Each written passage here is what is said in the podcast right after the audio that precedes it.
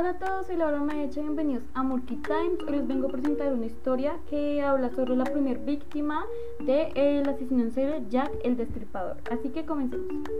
Bueno, corresponde a Pauline Nichols. Ella nació el 26 de agosto de 1845 y contrajo matrimonio con Thomas Dewey. Este, esto, esta, esta, esta pareja tuvo cinco hijos, pero ese, uh, años después se divorciaron. Entonces, eh, Thomas se dio cuenta que en 1882 ella trabajaba como prostituta, así que obviamente eso tenía castigo y pues la castigaron quitándole la manutención.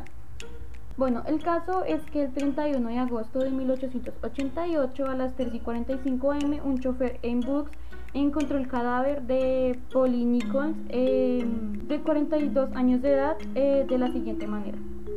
Bueno, le faltaban 5 dientes, eh, su garganta estaba cortada eh, dos veces y en la parte de su abdomen había signos de que la habían la habían cortado y la habían abierto mm, varias veces, muchísimas veces. Exactamente al juez le llegó un testimonio donde narraba con mucho detalle cómo la encontraron. Bueno, después de esto el juez acusó a John Pixer como asesino porque era judío y pues en ese tiempo los judíos tenían mucho muy mala fama. Obviamente eh, no había pruebas contra, contra John así que lo dejaron en libertad. Hasta que se dieron cuenta que el verdadero asesino de todas sus víctimas en ese año de 1888 era eh, Jack el Destripador. ¿Cómo se dieron cuenta de que era él? Porque el 25 de septiembre de 1888 la, la agencia de Londres recibió una carta eh, anónima que era pues de este tipo, donde confirmaba haber asesinado a todas esas víctimas en ese año. Voy a leer exactamente como dice la carta. Querido jefe, constantemente oigo que la policía me ha atrapado, pero no me, no me echarán mano todavía. Me he reído cuando parecen tan listos y dicen que están tras la pista correcta. Ese chiste sobre Mandy de cuero era el zapatero judío que lo acusaron injustamente. Me hizo partir de risa. Odio, que, odio a las putas y no dejaré de destriparlas, hasta que me arte. El último fue un trabajo grandioso. No le di el tiempo a la señora ni ni de chillar. ¿Cómo me, ¿Cómo me atraparán ahora? Me encanta mi trabajo y quiero empezar de nuevo, si tengo la oportunidad. Pronto oirán a hablar de mí y de mis divertidos jueguecitos.